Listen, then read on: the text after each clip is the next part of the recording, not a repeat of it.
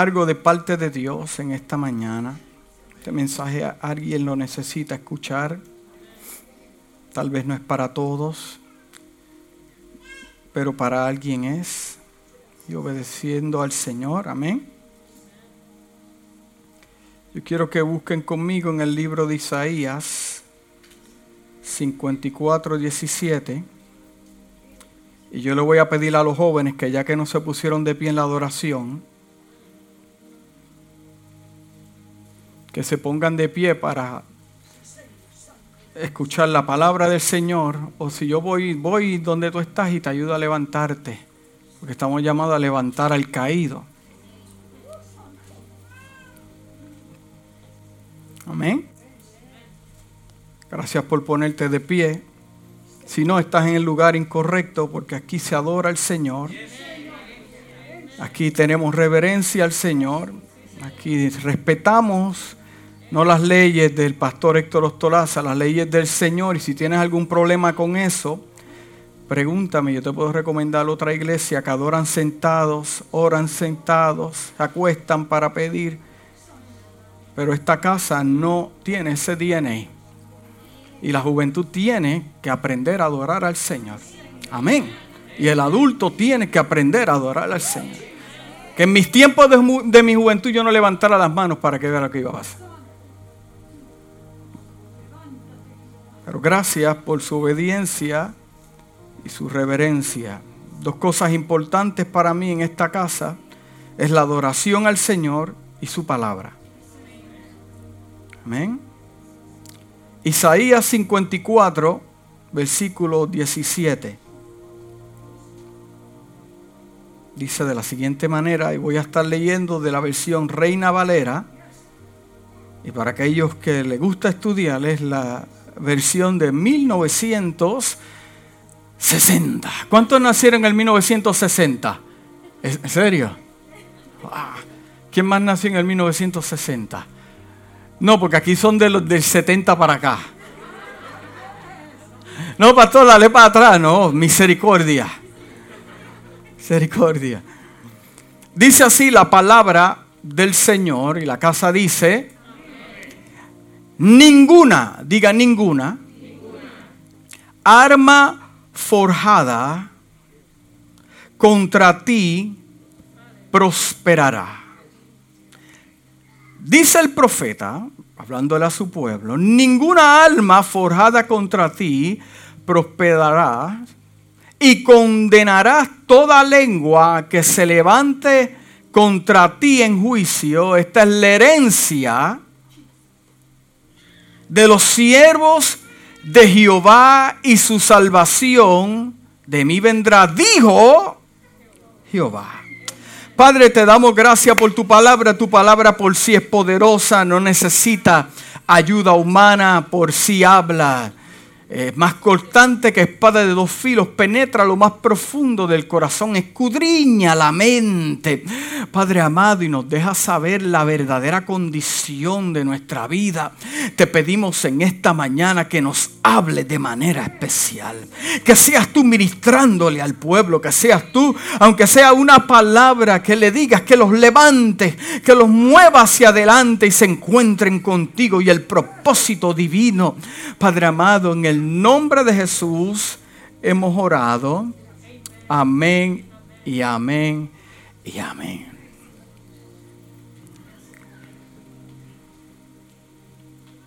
Esta es la herencia de los siervos de Jehová. ¿Cuántos son siervos de Jehová en esta mañana? Pues yo tengo una herencia. Yo tengo una herencia. ¿Cuántos de ustedes se han enterado que han tenido una herencia y eh, años después que no sabían que, que estaba para ti? ¿Cuántos? ¿Nadie se ha enterado? ¿Cuántos han recibido una herencia? Que han recibido una herencia y, y te ayuda para expandirte, para crecer. ¿Cuántos lo han recibido? Amén. Qué bueno se siente, ¿verdad? Cuando no diste un tajo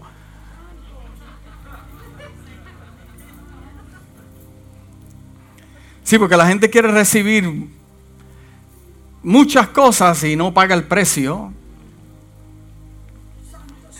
eh, una herencia es, una de las bendiciones más grandes que un ser humano eh, puede experimentar. De hecho, eh, el libro Proverbios dice que habla sobre la herencia que los padres le deben dejar a los hijos. Tal vez tú no tienes dinero, pero puedes dejarle a tus hijos un corazón que ama a Dios para cuando ellos lleguen a viejo no se aparten, sino que esa palabra retumbe en su corazón. ¿Estamos ahí? Son una herencia, es, una, bendición bien grande. Porque eh, eh, muchas veces, tras que no diste un tajo en defensa propia para eso, ni en defensa propia, eh, tienes el acceso de encontrar cosas que no pudiste encontrar por ti mismo, pero esa herencia te abrió puertas para moverte. Entonces es interesante cuando esta versión, Reina Valera 1960, dice que ninguna arma forjada contra ti prosperada. Arma forjada significa que está en un proceso. Que está en proceso. Mira lo que dice en la traducción Passion. Dice, pero te lo prometo esta versión es en inglés traducida al español, dice, pero te lo prometo, ninguna arma destinada a lastimarte tendrá éxito. Lo voy a leer otra vez. Pero te lo prometo, ninguna arma destinada a lastimarte tendrá éxito. So, hay una arma destinada para ti, para lastimarte. Yo quiero que usted entienda algo en esta mañana y no se le olvide. Y, si está pensando en lo que va a hacer después de la iglesia, concéntrese acá porque esto le va a ayudar. En estos momentos, en este mismo instante, a esta misma hora, a este mismo día, yo quiero que usted entienda que existe un plan en proceso para destruirlo a usted en este mismo momento, usted celebrando en la iglesia, usted contento, aleluya, y pensando en las bendiciones que Dios le ha dado, amén, gloria a Dios por eso, eso es bueno, Dios le encanta ver a sus hijos alegres, pero yo quiero que usted entienda en esta hora que hay una arma en proceso para destruirlo a usted ahora mismo se mencionó su nombre, su apellido y seguro social, hubo una reunión, se mencionó su nombre y prontamente va a recibir un ataque. hay una, una, arma, Dios no, no, mire qué tremendo es Dios, que, que Dios no solamente en muchas ocasiones no es que no te cuide del ataque, por eso es que hay gente que ama a Dios y bendice a Dios y su vida es para Dios y de momento tienen un ataque o, pasan por una experiencia y dice, pero, pero, pero, pero, pero yo amo a Dios, pero, pero yo le, doy mis ofrendas y mi diezmo a Dios. ¿Cómo puede ser posible que me ocurra esto cuando yo vivo para Dios? Bueno, porque muchas veces Dios lo permite, pero lo que Dios no va a entrar en negociaciones es que te destruya. Estamos ahí, ¿verdad? Ninguna arma destinada a lastimarte tendrá éxito. Entonces yo quise buscar lo que significa condenarás. Porque la palabra condenarás, eh, cuando usted la, estudia, eh, hay dos formas. Hay, hay, una de ellas es condenas, que traes maldición por lo que estás hablando, condenas con tus palabras. Pero en esta versión, el Antiguo Testamento, condenar no significa eh, eh, eh, tirar una maldición, significa que usted va a rechazar. So, la palabra condenar significa que tú me puedes hablar a mí una palabra, pero yo estoy aquí para rechazarla. Estamos ahí, ¿verdad? Entonces, cuando yo recibo una palabra, yo tengo la autoridad como hijo de Dios de rechazar y condenar toda palabra que salga para destruirme a mí. No es condenar para arrojar una maldición, es la autoridad que Dios me da para rechazar esa palabra. Inclusive palabras que vienen como profecía, que no están amarradas a la palabra ni a tu destino. Tú tienes el poder para condenar esa, no a la persona, a la palabra que te dio y tú decir, no, eso no es para mí. La palabra a mí me da eh, esa autoridad. Porque lo más triste es ver un cristiano deseándole el mal a otro.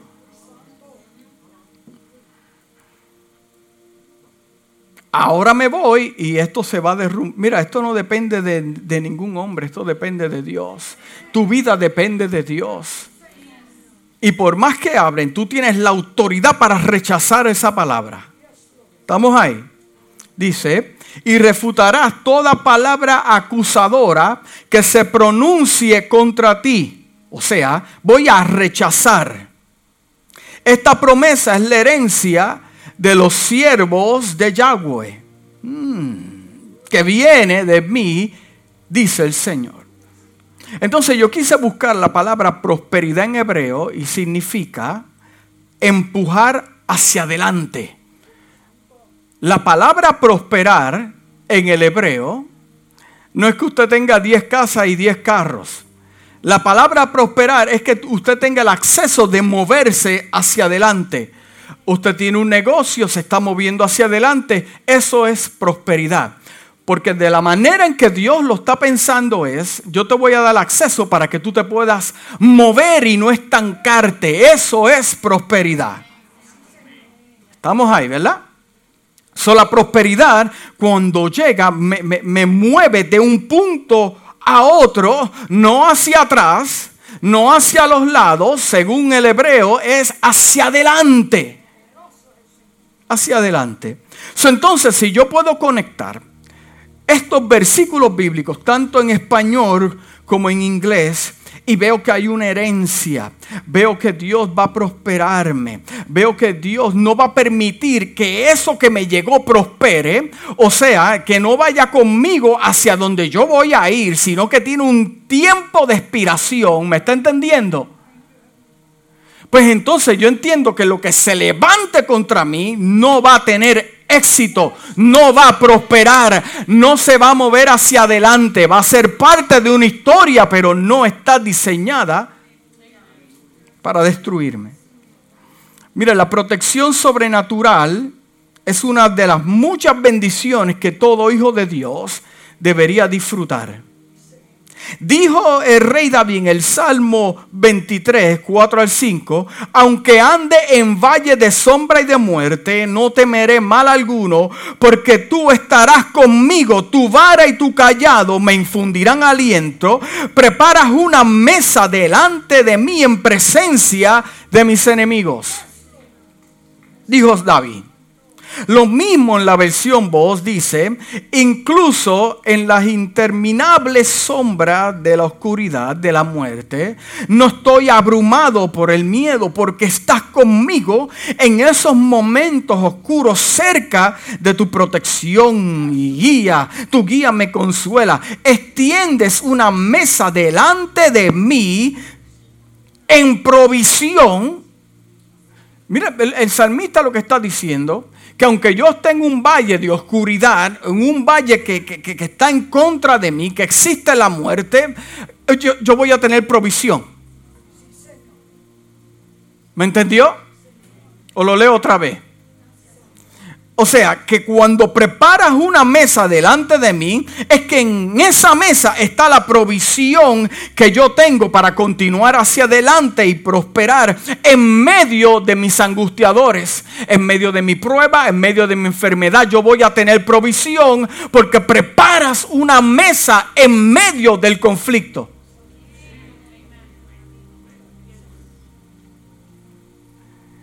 Muchas veces piensan y, lo interpretan erróneamente pensando que es justicia. Ah, no, Dios me prepara una mesa delante de mis enemigos. No está hablando de eso. Es que delante de tus enemigos Dios te da la provisión para que continúes hacia adelante.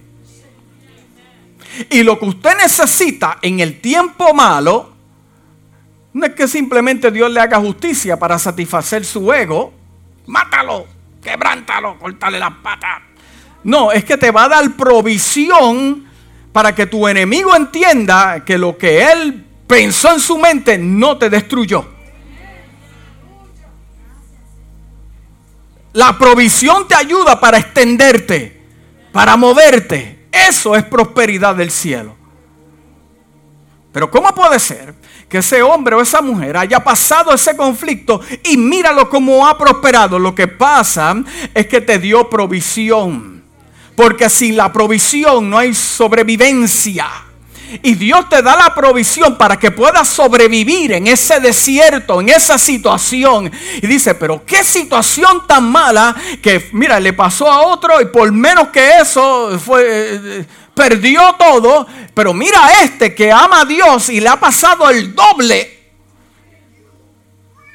Porque Dios le dio provisión pero mire cómo lo dice el salmista en esta versión, provisiones en plural en medio del ataque de mis enemigos.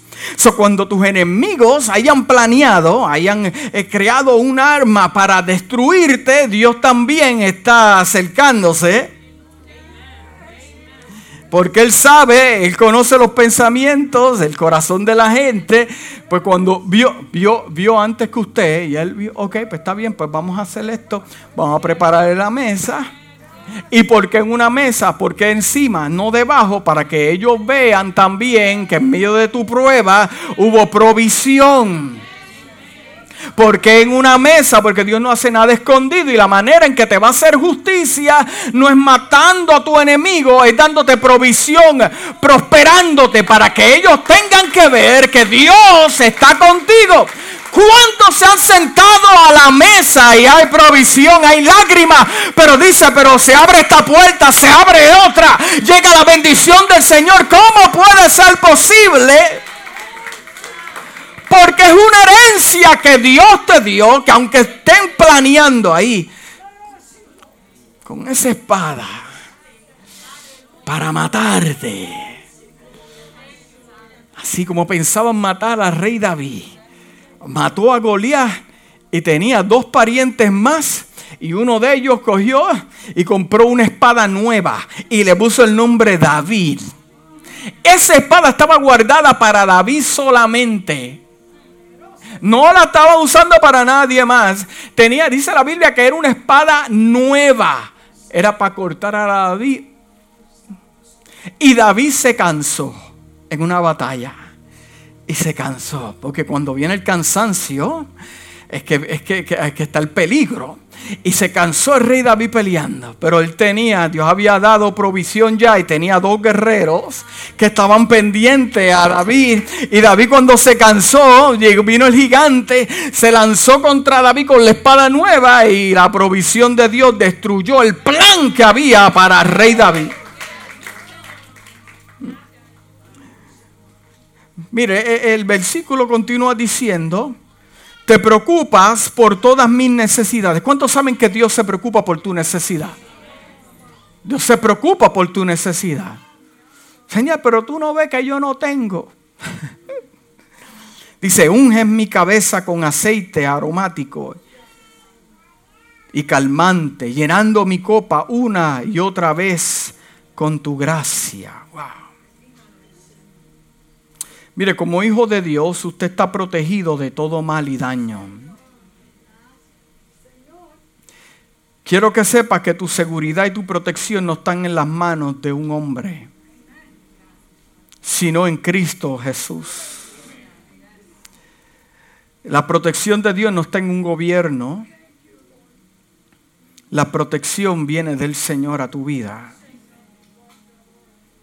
La Biblia nos cuenta cómo el rey de Siria envió sus tropas y rodeó por completo la ciudad donde estaba el profeta Eliseo en Segunda de Reyes 6. Y el sirviente del profeta se asustó al ver todas las tropas. El siervo miraba a Eliseo y miraba las tropas y miraba al ejército y miraba a Eliseo y miraba el enemigo y Eliseo lo más tranquilo, yo me lo imagino comiéndose un pincho, comiéndose una arepa, comiéndose una arepa. Muchacho, ¿qué te pasa? Eh, porque el problema, la visión es algo poderoso, porque el siervo los, está viendo de lejos. La batalla no ha comenzado todavía. Lo que está viendo es cómo se están agrupando y ya está temblando. Eh, eh, qué poderosa es la visión cuando estás viendo algo que se acerca y ya piensas en lo peor. Nos van a matar, nos van a liquidar, nos van a eliminar de la faz de la tierra. Pero Eliseo le dice, hmm,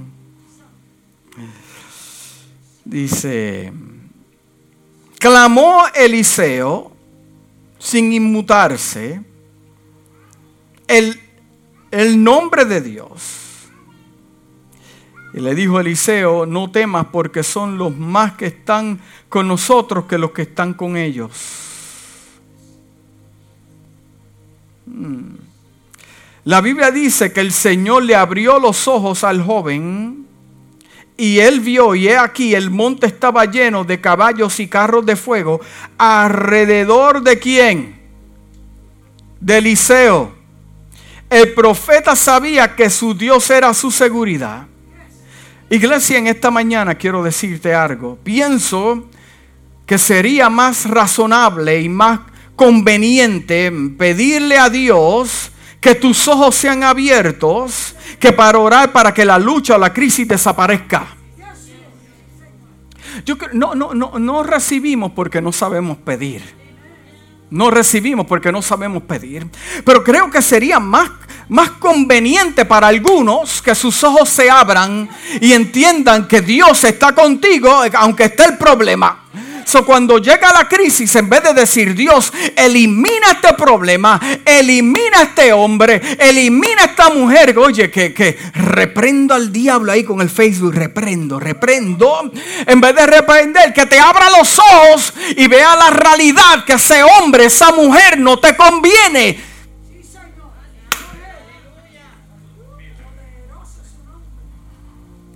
Si, tuviéramos esta, este poder de abrir los ojos, nos daríamos cuenta que estamos en el lugar que Dios nos plantó, porque como tienes la mirada en el pastor, ahí está el problema. Pero si puedes abrir tus ojos espirituales y entender que Dios fue el que te plantó, no vas a tener problema. Si Dios te puede quitar la escama de tus ojos y entender que ese hombre, esa mujer te la dio Dios, pues entonces tienes que marchar porque tienes los ojos pendientes a otras cosas. Que, eh, nos conviene más como iglesia que podamos ver. Sí, porque cuando Dios eh, te, deja ver, entonces puedes ver más tus defectos que los del hermano. Porque bastante que tiene. Y bastante que tengo yo también. Mire, si eso es posible, porque interesante, Eliseo no oró para que desapareciera el ejército. Porque Dios se va a encargar de eso. Él oró para que los que están con él puedan ver. Oye, qué difícil andar con gente ciega, mano. Eso, eso es lo más frustrante que hay. Ven al diablo venir y... Anyway, seguimos aquí. Si esto es posible, podrás estar en paz. Entonces tu esposo te pregunta, ¿y cómo puedes tener paz en esa situación? Y la dama le contesta, contenta, es que yo vi la provisión, que el que está conmigo es más grande que la situación, porque mis ojos vieron no es lo mismo que te cuenten que tus ojos hayan visto. ¿Estás quieto, negro? ¿Estás quieto que yo vi? ¿Que viste qué? No, yo vi. Ah, tienes un cheque escondido. No, no es cheque escondido. Lo que pasa es que mm, yo le oré a Dios para que yo pudiera ver para que yo pudiera ver. Hebreos 1.14 dice, No son todos espíritus ministradores, en, otras versiones habla, eh, no son todos sus ángeles ministradores enviados para servicio a favor de los que serán herederos de la salvación.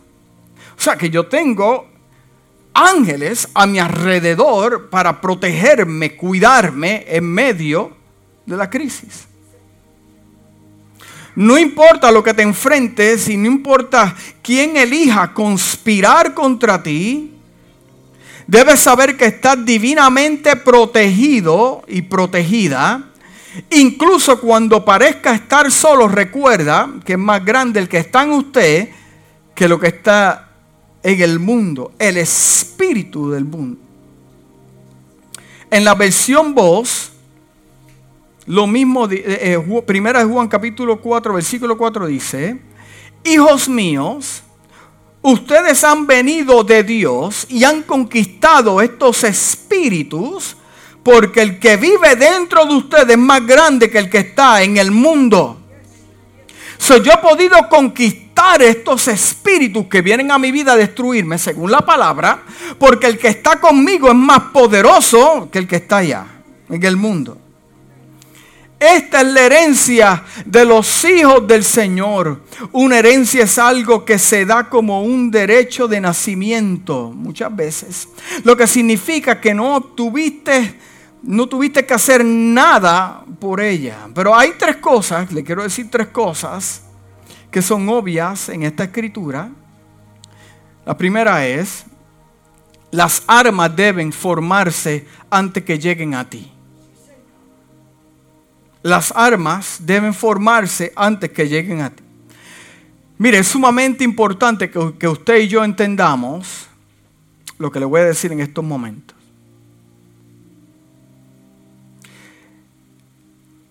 Esa reunión que hubo para planear contra usted, se habló de un plan para dañar tus finanzas.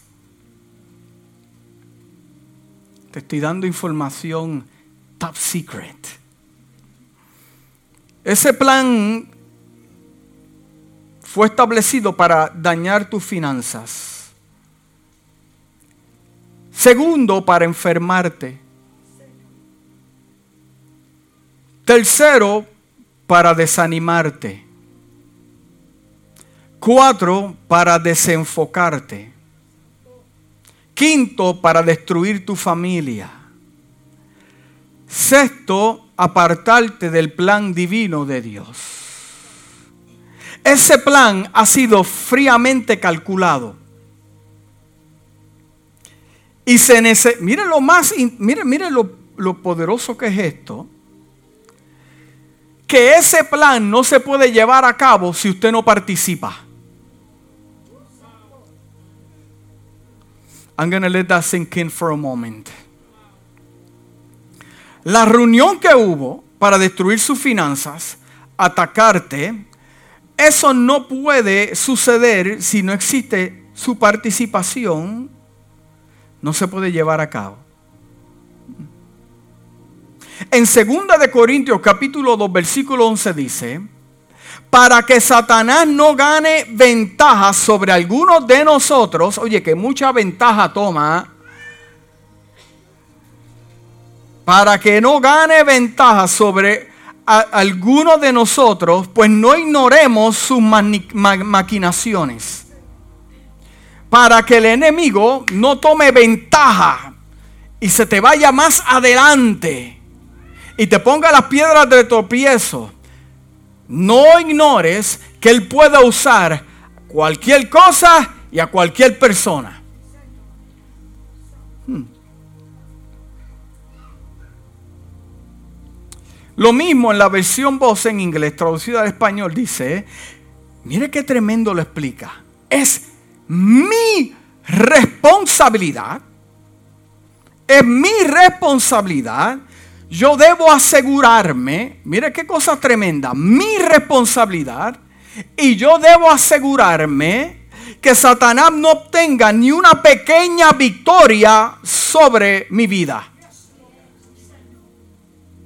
No es responsable. Mire, mire, mire qué tremendo, porque no dice que es la responsabilidad de Dios, ni la responsabilidad del pastor, ni la responsabilidad del líder.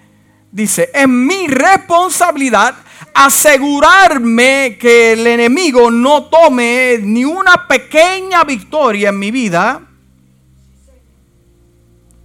Porque no queremos ser ingenuos y luego caer presa de sus planes. Entonces, si yo no tengo responsabilidad y yo no tengo eh, eh, el deber de asegurar, entonces no es que el arma prosperó y tuvo poder para que prosperara, es que yo mismo le di autorización para que eso creciera de tal magnitud que después me destruya a mí. Es un virus que después destruye a toda su familia, una plaga. Se mete a las iglesias, se mete a todos lugares, pero estamos pendientes. Porque si yo no tomo, si yo no me aseguro, yo puedo caer presa de sus planes. Entonces, Dios, ¿qué pasó? ¿Cómo que Dios, qué, cómo que, qué pasó? Necesitaba tu participación. Tú le, tú le diste cuerda al asunto y, era algo pequeñito y, ahora es algo grande. Yo le dije a usted los otros días que el enemigo no necesita mucho para destruirlo. ¿Y por qué le digo esto? Porque, ¿Por qué? Porque, eh, eh, porque es que tantas vidas de gente que ama a Dios tienen tantas derrotas. Póngase a pensar. En el Salmo 34, versículo 19 dice, muchas son las aflicciones del justo, pero de todas ellas te librará Jehová. A la gente le encanta cuando dice, te librará Jehová. ¿Cuánto le gusta que el Señor los libre del pecado, de, no sé, de, de, un accidente? Ay, el Señor me libró. Pero, pero, pero lo que no entendemos, lo que dice el principio del versículo, dice que el justo va a tener aflicciones. Y nos concentramos, nos enfocamos que Dios nos, nos va a librar, pero te va a librar de algo que ya está activo. Muchas son las aflicciones, pero yo amo a Dios, pero ¿cómo puede... Oye, cuando alguien me dice eso, pero yo amo a Dios y mira lo que me pasa, y, oye, pero a mí como, como líder del Señor no me pasan cosas tan bien. A todos, a todos. Muchas son las aflicciones del justo, no algunas, no muchas. Pero de todas ellas te librará Jehová. ¿Qué significa eso? Que eso va a llegar por un tiempo, pero al final no va a prosperar. Dice en la traducción Passion, dice, incluso cuando le suceden cosas malas a los buenos y a los piadosos, a los buenos le van a pasar cosas malas, a los piadosos también. Te vas a enfermar, vas a tener conflicto, vas a tener situaciones, te van a picar moscas y se van a infectar. Me pasó los otros días, hermano. Tuve que llamar a mi doctora ahí hasta celulitis le dio al pastor en una pierna. Increíble. Pero las cosas suceden y en menos de una semana ya estaba clean. ¿Estamos ahí? Entonces, el Señor los salvará y no dejará que sean derrotados por lo que enfrentan. Mira, la, la eh, eh, realidad es que muchos no han podido entender es que el enemigo cuando te ve a ti te ve capaz. El enemigo cuando te ve a ti, por eso es el ataque. Porque cuando te ve, él sabe que tú puedes hacerlo. Que si tomas la armadura del Señor y te pones a tu, para tu número, como dicen por ahí, puedes lograrlo. Por eso es que te están atacando. Por eso que te están atacando. Eso es algo que, que la gente no ha podido ver en ellos mismos. ¿Me está entendiendo? El enemigo me ataca porque viene algo, me vio, vio lo que venía, vio, vio algo para mi vida. Pero entonces, yo cuando me miro en el espejo, yo veo otra persona. No me veo capaz yo mismo de poder lograr victorias en el Señor. Pero el mundo espiritual lo puede ver en ti. Hasta que usted no se ponga de acuerdo con lo que dice su palabra, que lo que somos, vivirá un evangelio y siempre estará a la defensiva en vez de estar a la ofensiva. Si usted no puede modificar su manera de pensar en cuanto a este asunto, vivirá un evangelio que constantemente se está defendiendo. Y aquí yo me voy a detener. Porque hay gente que llega a las iglesias defendiéndose. No, porque a mí me hirieron acá, a mí me hirieron. Mira, hermano, a mí me hirieron también. Y, y, el asunto es que no va a ser la primera y la última, porque posiblemente Dios lo está permitiendo para que madures en esa área. Y se está repitiendo lo mismo porque todavía no has soltado esa área en tu corazón. Punto. Y se acabó. No hay otra. No trate de buscarle otra cosa. Pero hay gente que vive su vida en el Evangelio defendiéndose. Ahí, ahí llegó el ataque del diablo por la izquierda. Defendiéndose defendiéndose. O sea, la defensiva, constantemente defendiendo. O escuchan algo, tienen que hablarlo. Te tienes que defender. Eh, eh, eh, va a las redes sociales, ah, dijo esto de mí, pues yo voy a decir tres cosas más de él. Papá, papá, a la defensiva, constantemente, esquivando golpes. Un evangelio esquivando golpes. Pa, pa, pa. Ofensiva es que tú tienes la capacidad de pararte firme y hacerle frente. Y cuando venga un golpe, tú le puedas tirar un golpe también defensiva es como el boxeador que está en una, esquiva, una esquina esquivando golpes. Va, va, va, eh, pero sus manos abajo. Y lo que hace es esquivando golpes. Ofensiva es cuando yo me paro firme y puedo crear espacio entre el luchador y yo y puedo deslizarme y moverme al centro del ring. Pero porque es que me quedo en la esquina? Porque me dejo dar, me dejo matar, me dejo afectar, Mire, déjese de tanta pena y párese firme y le haga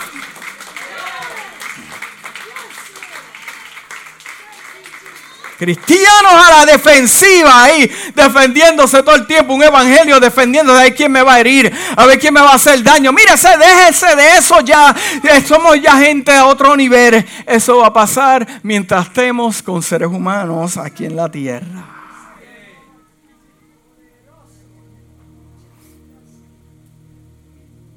Mira, hay testimonios que se basan de una vida de defensiva. Esquivando. Tú los oyes hablando y lo que hacen es esquivando golpes. Esquivando golpes. No, que aquel, que aquel, que hablando mal de todo. Mire, eh, eh, eh, el, cristiano que vive con un espíritu ofensivo, no, no, no, me refiero a hiriente, ¿verdad? Sino que puede contraatacar y moverse y obtener terreno, solo que siempre están busy, están ocupados, están concentrados en lo de ellos. ¿Por qué? Porque no tienen tiempo para caminar hacia atrás. Porque el que está en la defensiva siempre está para atrás, para atrás, para atrás, esquivándose. El que está en la ofensiva va hacia adelante tirando golpes. ¿Por qué? Porque no tiene miedo.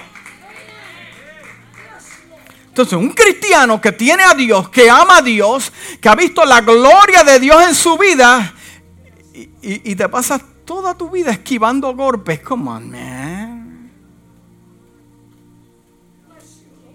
Esos son los que se cogen pena.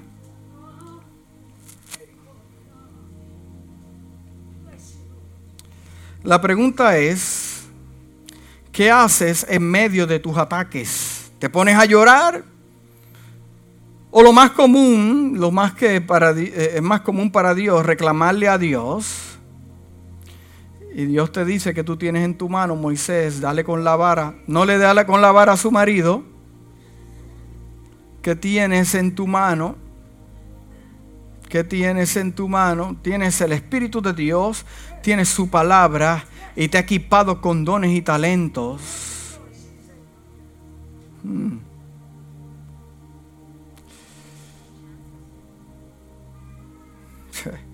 Un hijo de Dios que está constantemente a la defensiva son los que dicen, yo tengo una fe que traspasa los montes. El cristiano que está a la defensiva, que se está defendiendo, dice, yo tengo, oye, tú lo ves hablar y dicen, yo tengo una fe que traspasa los montes. Pero eh, eh, la realidad es que hablan del monte, pero nunca lo han subido. Porque cuando tienen que enterarse que como Caleb, eh, después de cuarenta y pico de años que dijo eso, ya tiene ochenta, él le dijo a Josué, necesito tu bendición. Mira, yo no me he olvidado de lo que... Ese monte es mío. Ese monte es mío. Hoy en día esperan que Dios te habla para moverte, no, pero Caleb dijo, ya Dios me habló. Entonces, ese monte es mío. Yo no puedo ir con un espíritu de de, defensa ahí. Yo tengo que ir con, un espíritu ofensivo porque me voy a encontrar con gente que no quiere que yo reciba eso. entonces tú no lo recibiste, no porque el enemigo tuvo más poder. No, lo que pasa es que cuando te llegó el momento, te intimidaste. A Dios no le gusta a la gente que se le intimida. No gusta la gente violenta. Sí, y Caleb cogió y obtuvo ese monte. Lo vio, lo peleó y lo subió y es de él. Los que están a la defensiva siempre van a hablar algo que escuchó de otra persona, pero no tienen una experiencia propia, porque como no han tirado ni un golpe, no sabe lo que se siente. En 2 de Timoteo 1.7 dice, porque Dios no nos ha dado espíritu de cobardía, sino de poder, de amor y dominio propio. Primero comienza de poder, de amor para soportar y de dominio propio para mantenerte firme. Mm. Le dije que se están fabricando armas en estos momentos. El enemigo se toma el tiempo suficiente para hacer una a tu nombre. Para poder salir victorioso, victoriosa en tu vida, necesitas trabajar con tus asuntos. Te estoy dando algunas herramientas para que puedas, en el momento que te llega la crisis, mantenerte firme y se pueda cumplir lo que leímos al principio, que no va a tener éxito. Pero entonces, para que yo poder salir victorioso en mi vida, yo tengo que trabajar con mis asuntos personales, hermano. Si yo tengo, si yo tengo un, asunto escondido en mi vida y no se lo quiero entregar a Dios, y, y, tengo un tipo de desorden dentro de mi corazón, en mi vida escondida, no voy a poder ganar batallas. Porque el problema es que como dentro de ti tienes batallas, cuando el enemigo del exterior traiga otra batalla, no sobrevives. Porque no tienes los recursos, tu corazón no está alineado con el de Dios. Entonces lo que yo tengo que hacer para poder soportar el ataque del exterior, yo tengo que tener mi interior ya establecido en orden y haber trabajado con asuntos que no le tocan a Dios, me tocan a mí. ¿Me está entendiendo? Y yo, yo, yo, yo, vengo de, a mí, yo estoy en esto desde niño. Y, y me enseñaron Pelea con el enemigo, ataca, entra en el campo del enemigo, toma lo que es tuyo, toma esto. Pero nunca me decían, trabaja con tu actitud, trabaja con esa tentación, porque si no lo haces, cuando venga el enemigo te va a seguir dando en ese lado, en ese lado, en ese lado, y no te vas a poder desarrollar, no va a haber prosperidad, no vas a poder caminar. Son mi, mi trabajo es trabajar con estos asuntos para que Él no tome ventaja sobre mí vida.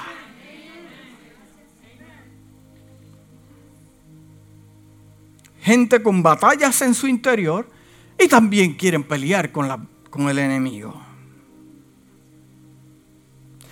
Hermano, trabaje con sus asuntos referentes a su vida personal, que esté en orden y el enemigo no tenga la razón cuando te acuse. Pero el enemigo ataca mis finanzas. Amado, siéntese en su casa.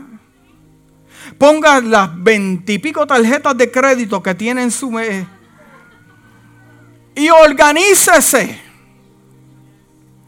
Porque el enemigo te va a dar por ahí. Tienes tu matrimonio fuerte, tienes este asunto, pero él te quiere destruir. ¿Por, por dónde va? Hermano, lo que le estoy enseñando, ya usted lo sabe, lo que pasa es que no lo practica. Ponga las tarjetas encima de la mesa y diga, mm, yo voy a saldar esto, yo voy a saldar esto. Y usted va a ver, cuando va a ver la cuenta bancaria, después que salde todo eso, va a decir, ahora entiendo. Y así va a poder pagar los biles que tiene para que su crédito no se le dañe. Pero, pero ¿cómo puede ser posible que Dios le dé a ese hombre esa casa? Yo tengo mejor trabajo que él. Y le dio la casa. No, porque el hombre se sentó en la mesa y puso su tarjeta de crédito. Tiene crédito, hermano. Paga bien las cosas. Mire, muchos quieren saber de guerra espiritual. Eh, y no estoy diciendo que esto no es bíblico, esto es bíblico. Existe una batalla, amén. Prepárese bien, estudie bien, amén. Pero el problema es que dentro de ellos hay una batalla. Entonces yo quiero saber más del diablo que lo que quiero saber de mí mismo. Si tuviera la oportunidad de conocerme a mí mismo, pudiera yo trabajar con mi ego y con las cosas que me traicionan, que me hacen ciego y no puedo haber eh, guerra espiritual. Aquel demonio se llama Pancho y aquel, eh, mire, aprenda de, de ¿Por qué no aprende mejor de la guerra que tiene en su mente? Porque la peor guerra que usted puede tener es la de su mente que le fabrica fantasmas, fantasías. Mire, lo que tienen dentro de su corazón es la tercera guerra mundial. Entonces, te, quieres enfrentar a un mundo espiritual que saben de la, como dicen por ahí, de la pata que cojeas, y te quieres enfrentar a ese asunto, tenga cuidado, tenga cuidado, porque a Jesús conocemos y a Pablo, pero tú, ¿quién eres? Sí. Hermanos, trabaje en sus asuntos. Porque cuando usted trabaja en sus asuntos va a tener menos peso, como dijo el apóstol Pablo. Y cuando usted tiene menos peso, le va va a crecer algo en su interior y se llama estamina estamina. Porque los recursos que Dios le ha dado no es para pelear tantas batallas a la misma vez. Reconozca los recursos que Dios le dio. Mire, por ejemplo, vamos a ver lo que dice el autor de Romanos sobre la batalla interior. ¿Cuántos tienen batallas interior? ¿Cuántas están bajo control? Ahí. Acuérdese que el ataque del enemigo viene del exterior para desestabilizar el interior. El exterior para desestabilizar el interior. Primero, mire lo que dice el libro de Romanos 7, 18 al 25. Dice, yo sé que en mí, es decir, en mi naturaleza pecaminosa, nada bueno habita Mire cómo dice el autor de Romanos, para muchos el apóstol Pablo describió, pero para otros teólogos dicen que no, aunque los escritos son bastante parecidos a otros de sus libros. Pero mire cómo, mire, mire qué tremendo este autor lo explica. Dice, yo sé que en mí, es decir, en mi naturaleza pecaminosa, nada bueno habita. Esto lo está hablando una persona que está enseñando enseñando el poder que tú puedes tener para derrotar cosas y como quiera explica que hay una batalla interior. Que teniendo a Dios, esto se puede manifestar. Imagínese no teniendo a Dios. ¿Cómo tú pretendes tener, ser efectivo en tu vida espiritual si Dios no está cerca de ti?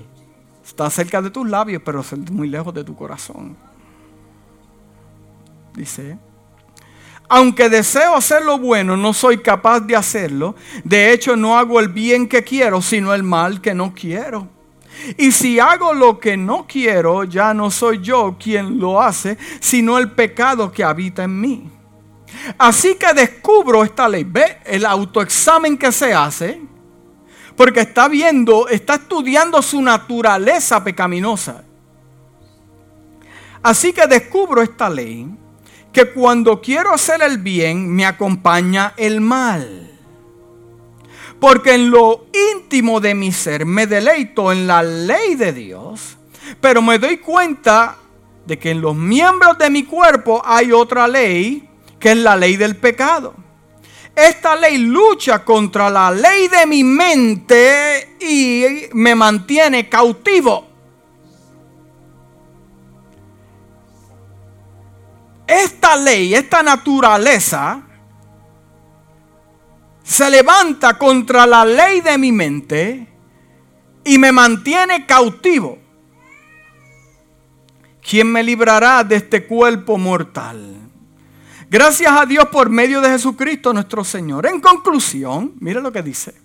Con la mente yo mismo me someto a la ley de Dios. Entonces, esta ley pecaminosa se levanta contra tu mente tu computadora para que no puedas obtener victorias dentro de tu ser primero. Usted sabe algo que para usted ver victorias en el exterior tiene que ver victorias primero en el interior. Porque lo que le interesa a Dios no es cambiar tus alrededores, es cambiar esto. Y mucha gente quiere ver que Dios cambie el exterior, pero ¿de qué vale de que te cambie el exterior si lo vas a dañar porque tu interior...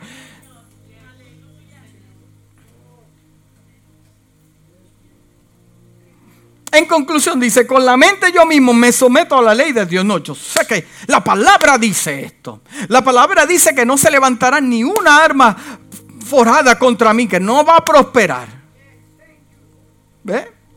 En Gálatas 5:16 dice, por lo tanto digo, vivan según el Espíritu y no busquen satisfacer sus propios malos deseos. Vivan según el Espíritu y no busquen satisfacer sus propios malos deseos, dice el apóstol Pablo a los Gálatas. Lo mismo en la versión vos dice, aquí está mi instrucción. Mira lo que dice, qué tremendo camina en el Espíritu y deja que el Espíritu ponga orden en tu vida. Deja. Dile que está a tu lado, deja. Coopera, hermano, dile. Coopere. Coopere con el Señor. Porque lo que va a poner es orden en tu vida. Coopera. Déjate llevar. Déjate ir. Déjate llevar por Él.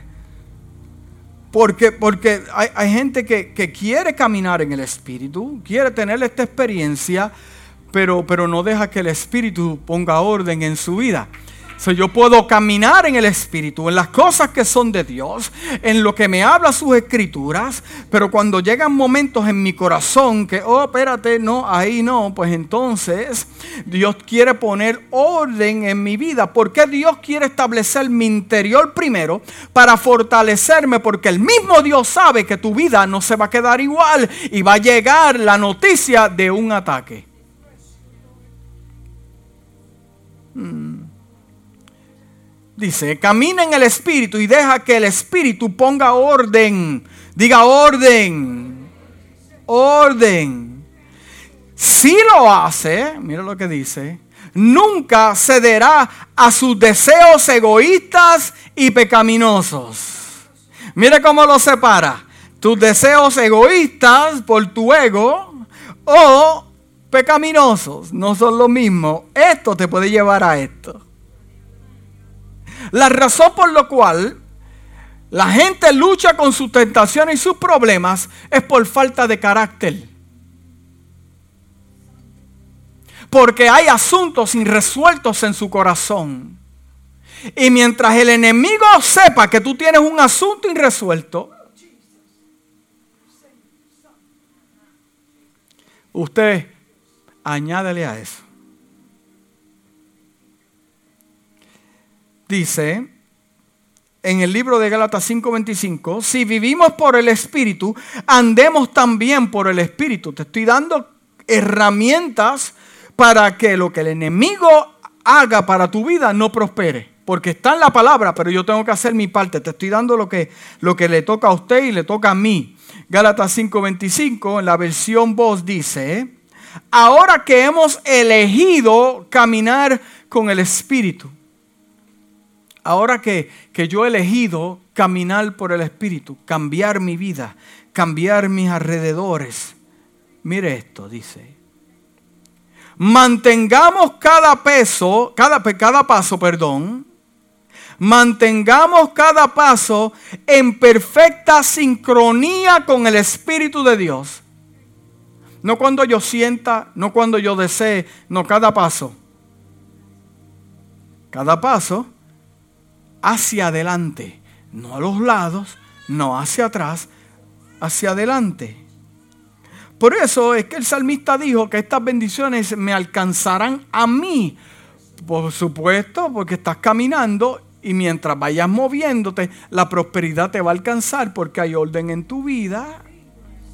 Entonces podrás ver lo que Dios te prometió, porque lo que el enemigo quiere hacer es dañarte para que no veas lo que Dios te prometió y decir, ve que Dios te mintió.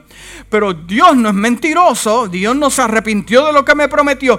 yo soy partícipe de ver ese cumplimiento en mi vida, por lo tanto yo sigo caminando hacia adelante. Entonces usted dice, pastor, pero, pero ¿cómo, cómo, cómo gano? ¿Cómo, ¿Cómo gano? ¿Cómo puedo? Bueno, te estoy diciendo, pon tu vida en orden para que esa arma no prospere. te voy a dar algunas herramientas, ya casi estoy terminando, porque se supone, escuche bien, se supone que esa arma no prospere. ¿y por qué prospera? Es la pregunta. ¿Por qué prospera? Primera de Juan 5.4 dice, porque todo lo que es nacido de Dios vence a qué? Al mundo. Y esta es la victoria que ha vencido al mundo, nuestra fe. So yo tengo que poner mi fe en acción. Segundo, tenga cuidado con lo que usted elija porque elegimos algo y queremos que Dios lo bendiga después. No, Dios no va a bendecir lo que Él no eligió. Dios va a bendecir lo que, lo que Él te prometió y lo que salió de su boca, no lo que nosotros inventamos. El Salmo 101, versículo 3 dice, no me pondré como meta nada que, que haya perversidad, dice el salmista no me voy a poner como meta nada que haya perversidad. Las acciones de la gente desleal las aborrezco. No tendrán nada que ver conmigo. ¿Me entendió? Lo leo otra vez. Dice, no me pondré como meta nada que haya perversidad. Las acciones de la gente desleal las aborrezco, no tendrán nada que ver conmigo. Solo que te levante un falso testimonio, entienda que Dios no está envuelto en eso para dañarte. No, porque lo dijo el apóstol tal, lo dijo el profeta que me fui de la iglesia y dijo que me iba a morir de un cáncer. Usted rechaza eso en el nombre del Señor Jesús. Eso es mentira del diablo y del mismo infierno. No crea esa mentira. No, que, oye, los he escuchado diciendo, no, te fuiste de la iglesia, ahora te vas a enfermar. No, no, tenga cuidado con lo que dice. No ignores que tiene un enemigo. Primera de Pedro 5.8 dice, sed sobrios y velad porque vuestro adversario el diablo, como león rugiente, anda alrededor buscando. Está buscando. Está buscando. Te visita. Te está buscando. Te está mirando. Va a tus hijos, los visitas. Te están buscando. Viene a la iglesia, ve la actitud de tu corazón. Te están buscando. Te quiere devorar. Efesios 6, 11 al 13 dice, Póngase toda la armadura de Dios para que puedan hacer frente a las altimañas del diablo. Porque nuestra lucha no es contra seres humanos, sino contra poderes, autoridades, contra potestades que dominan este mundo en tinieblas, contra fuerzas espirituales malignas en las regiones celestes. Por lo tanto, póngase toda armadura de Dios para que cuando llegue el día malo puedan resistir el fin con firmeza. Puede tener promesas de, parte de Dios. Puede usted puede caminar con una palabra poderosa. Pero para que pueda mantenerse firme y terminar firme, usted necesita saturarse con esto de Dios. El enemigo quiere que fracases. Otro punto que te voy a dar es, tiene que someterse a Dios. Usted y yo tenemos que someternos a Dios. Definición de someter es rendirme, soltar. Esta es la definición de someter. Rendirme, soltar. Santiago 4.7 dice, así que sométanse a Dios. En otras palabras, así que ríndete a Dios. Suelta las cosas y déjaselas a Dios. Mira qué interesante que dice, pelea con el diablo. No, lo que dice es, resiste.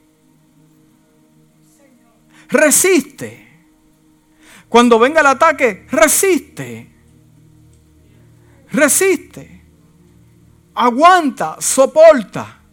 Porque, porque como yo tengo estamina, yo voy a soportar, porque la palabra me dice que Él no tiene la estamina que yo tengo, mi vida está en orden, Dios está conmigo, es más poderoso que lo que yo tengo, que lo que se manifiesta en el mundo. Por, por lo tanto, a consecuencia de eso, tiene que huir. Dice en la traducción Passion, en vez de decir así que sométanse a Dios, dice, entonces ríndete a Dios, enfréntate al enemigo y resístelo y él huirá en agonía. Wow. Efesios 4, 26 al 27 dice, si se enojan, no pequen.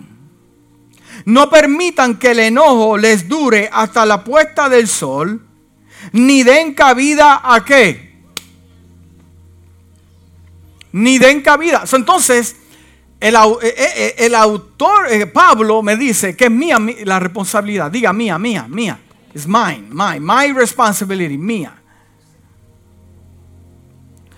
Mira lo que dice en la traducción Passion. Es que te estoy saturando con versículos bíblicos. A ver si rompen esa manera que procesas. Pero no dejes que la pasión de tus emociones te lleve al pecado. ¿Sabes lo que lleva a la gente al pecado? Sus emociones. El apóstol Pablo lo explica como sus concupiscencias, pero otra versión dice sus emociones, la manera, tu carácter, las cosas irresueltas, gente que se molesta por nada, gente que llora por nada, emociones. Tiene sus emociones, tiene un desorden de emociones. Un día te tratan bien y un día te tratan... Yo no entiendo eso, hermano. Ayúdeme a pensar cómo puede haber una persona que tiene el Espíritu de Dios, un día se levanta contento y otro día parece que el diablo le... le... No entiendo, verdaderamente no entiendo. Ayúdame a entender, por favor. Hay gente que dice, ¿no? Que fue que se levantó del otro lado de la cama. Eh, si yo no trabajo con mis emociones, no es el diablo que te está desanimando. Lo que te está desanimando es tu visión. Tu visión es lo que te está desanimando. ¿Cómo puede haber gente que, Pero la palabra ahí me dice que mis emociones, mis emociones me llevan al pecado. No dejes que la ira te controle o sea combustible para la venganza. Ni siquiera, mira cómo dice, ni por un día. Por eso que dice, no dejes que se levante el sol. En esta versión dice, ni por un día permitas esto. No le dé al acosador difamatorio al enemigo la oportunidad, mira qué tremendo esto, Dios mío, de manipularte. ¿Usted está viendo esto? ¿Usted está escuchando con su oído espiritual? O sea, no dejes, no le des espacio a tus emociones que, que te hagan caer en pecado. Porque si tú caes en pecado, le das la autoridad al enemigo a manipularte. Y si el enemigo te manipula, si el enemigo puede lograr manipularte, entonces vas a hacer lo que él dice, no lo que Dios dice. ¿Ahí? Usa la palabra de Dios como contraataque, ofensiva. Efesios 6, 17 dice, tomen el casco de la salvación y la espada del Espíritu, que es la palabra de Dios, la espada de tu espíritu. La espada de tu espíritu, no, no es lo que tú digas, es la espada de la palabra del Señor. ¿Qué dice la palabra del Señor? Que lo que Jesús usó en el desierto fue la espada, la palabra del Señor. Efesios 16, 17 dice, tomen el casco de la salvación y la espada del Espíritu, que es la palabra de Dios. Tomen el casco de la salvación, tomen el casco de la salvación, tomen el casco de la salvación, el casco de la salvación, el casco. ¿Qué hace el casco? Vamos a ver lo que hace el casco. Dice, Efesios 6, 17 al 18. Mira lo que dice. Abraza el poder de la liberación total de la salvación. Abraza el poder de la liberación total de la salvación. Como un casco para proteger tus pensamientos de las mentiras. Y toma la espada espiritual poderosa, afilada de la palabra, hablada por Dios. So, entonces, ¿cuál es mi trabajo? Mantener mi espada para operar ofensivamente y el casco para protegerme defensivamente de lo que Él quiera establecer en mi mente. ¿Me está escuchando? Samuel 13, 19 al 22. Y ya, ya con esto termino. Mira lo que te voy a enseñar. Mira lo que dice, Primera Samuel 13, 19 al 22. En todo el territorio de Israel había solo un herrero. ¿Sabes qué es un herrero? Alguien que trabajaba con hierro. Y las espadas son hechas con qué? Con hierro. ¿Y usted sabe dónde estaban los herreros? Con los filisteos. Mira lo que te voy a enseñar que dice la palabra. Los herreros están con los filisteos que son los enemigos de Israel. Ya está recibiéndolo, ¿verdad? Entonces, cuando un hebreo tenía que defenderse, no hay espada porque no hay herrero. Entonces te enfrentas con un enemigo que tiene una espada cuando tú tienes un 2x4. Te vas a enfrentar con un enemigo que tiene una espada cuando tú tienes una piedra. Te vas a enfrentar con un enemigo que tiene una espada y tú tienes una onda y se está rompiendo. Porque los herreros están donde? En el campo del enemigo cuando no se supone que sea así, lo que pasa es que se dejan conquistar y los herreros se fueron allá a comprometerse con el enemigo. Sí, porque eso es lo que pasa cuando perdemos batalla, nos comprometemos con el enemigo. Pues está bien. ¿Qué vamos a hacer? Negocian, eh, hacen pactos con el enemigo. ¿Dónde están los herreros? Allá. entonces, para un judío, un hebreo, poder tener una espada, defender su casa, defenderse a él, tenía que ir al campo filisteo y preguntarle, ¿me puede hacer una espada? ¿Cuánto sale? Te sale tanto. Ah, pero yo no tengo el dinero. Por lo tanto, como cobraban carísimo, tenían que volver a su casa y en el día amado ver cómo el enemigo entra, le roban todo, eh, manipulaciones, le llevan a la hija, le llevan al hijo y como no tienen con qué defenderse, se quedan así. Porque tú sabes quiénes los únicos que tenían espada, Saúl y Jonatán, porque tenían el billete, pero su pueblo pereció por eso.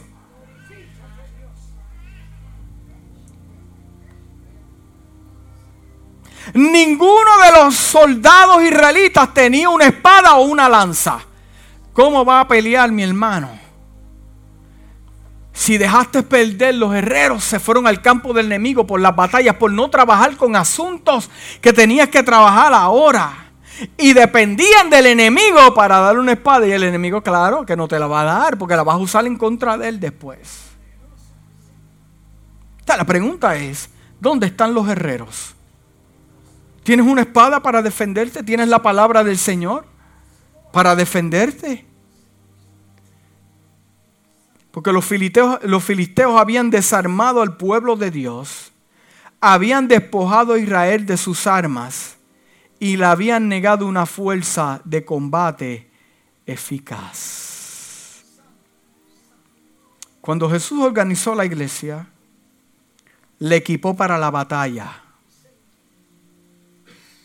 pero muchos de nosotros hoy hemos permitido que el enemigo nos despoje de nuestras armas.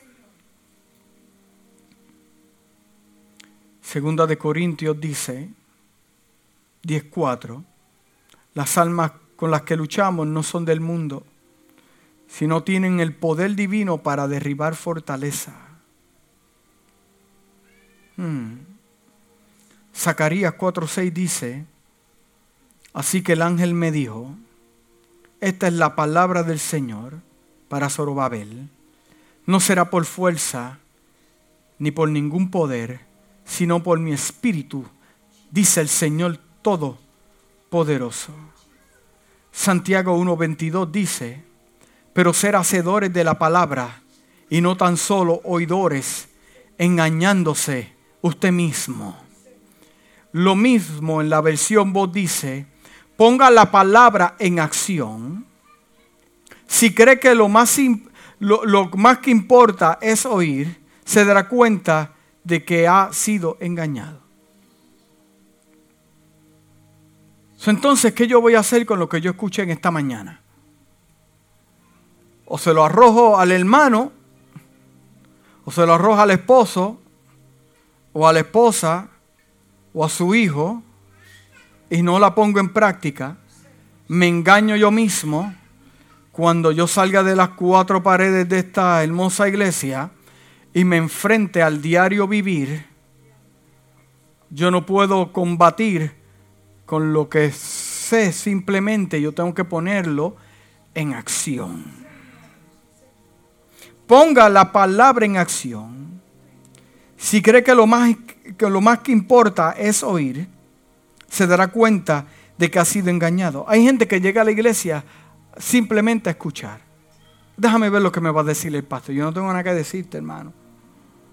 Y viven su vida escuchando, pero no hacen. Y al final me engaño yo mismo.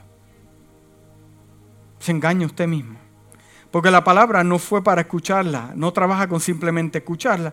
Aunque la fe viene por el oír, pero, pero la fe sin obra es muerta. Ve, ve, yo le escucho la obra y, hermano, le estoy enseñando.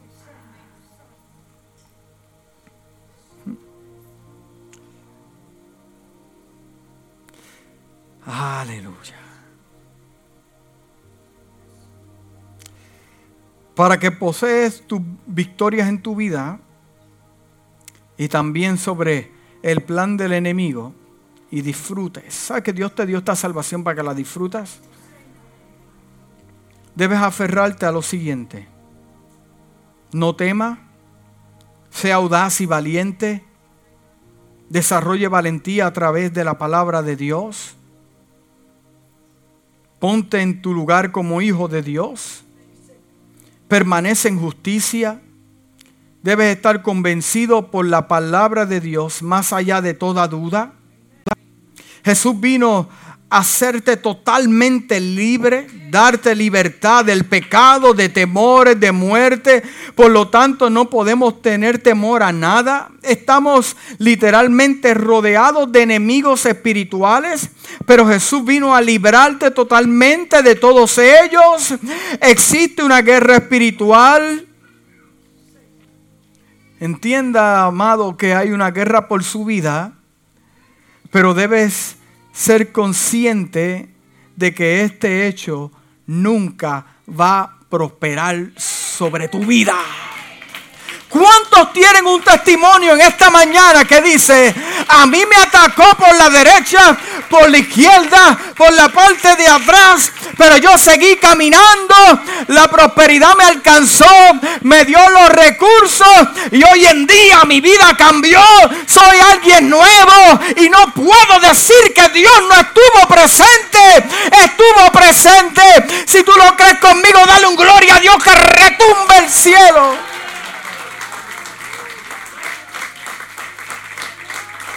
El enemigo te quiere atar tu finanza, te quiere dañar tus hijos. No seas partícipe, repréndelo. Sacúdate en el nombre de Jesús. Toma un espíritu de ofensiva, ataca. No te dejes robar. Inclina tu rostro conmigo.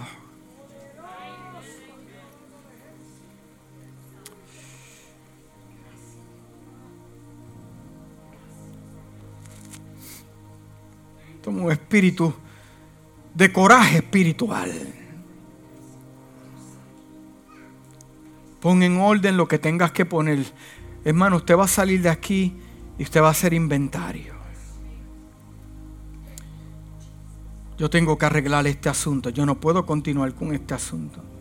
Yo tengo que soltarle esta relación que no me conviene. Yo tengo que asumir responsabilidad. Yo tengo que tomar este ministerio que Dios puso en mi, en mi vida seriamente. Yo tengo que, que esforzarme, tengo que trabajarlo. Yo necesito arreglar estos asuntos internos porque el enemigo está formando un arma de acuerdo a lo que yo tengo en mi corazón.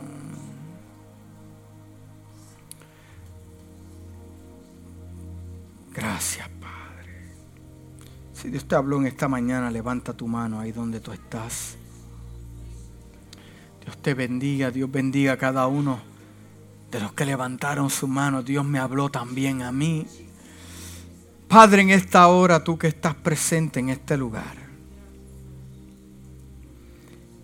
nos podemos esconder de los hombres, pero de tu presencia jamás.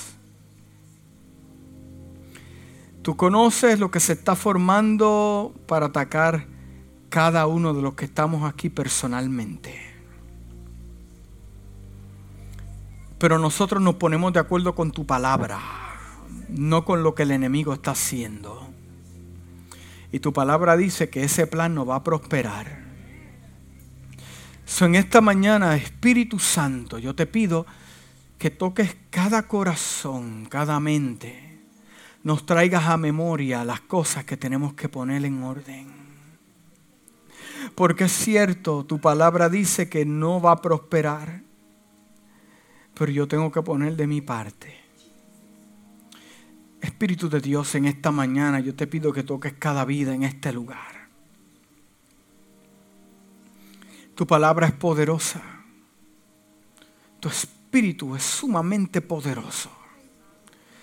Yo te pido que toques cada alma en esta mañana. Que podamos salir de este lugar, Dios mío, sincronizado contigo. Sincronizado contigo. Que el enemigo no tome ventaja en nada. Que el enemigo no tome ventaja. Gracias en esta mañana porque le servimos un Dios que está en comunicación con sus hijos. Y aunque venga el problema, venga la situación, la situación no me va a dañar, no va a dañar a mis hijos. Y lo que tú permites para glorificarte. Lo que tú permites es para glorificarte y para darnos el doble. Para darnos el doble. Le permites al enemigo entrar para, para destruirnos, supuestamente, pero, pero tú lo estás usando para destruir nuestro sistema. Nuestro sistema. Para bendecirnos el doble. Lo que tú escogiste. Para tu gloria, Dios.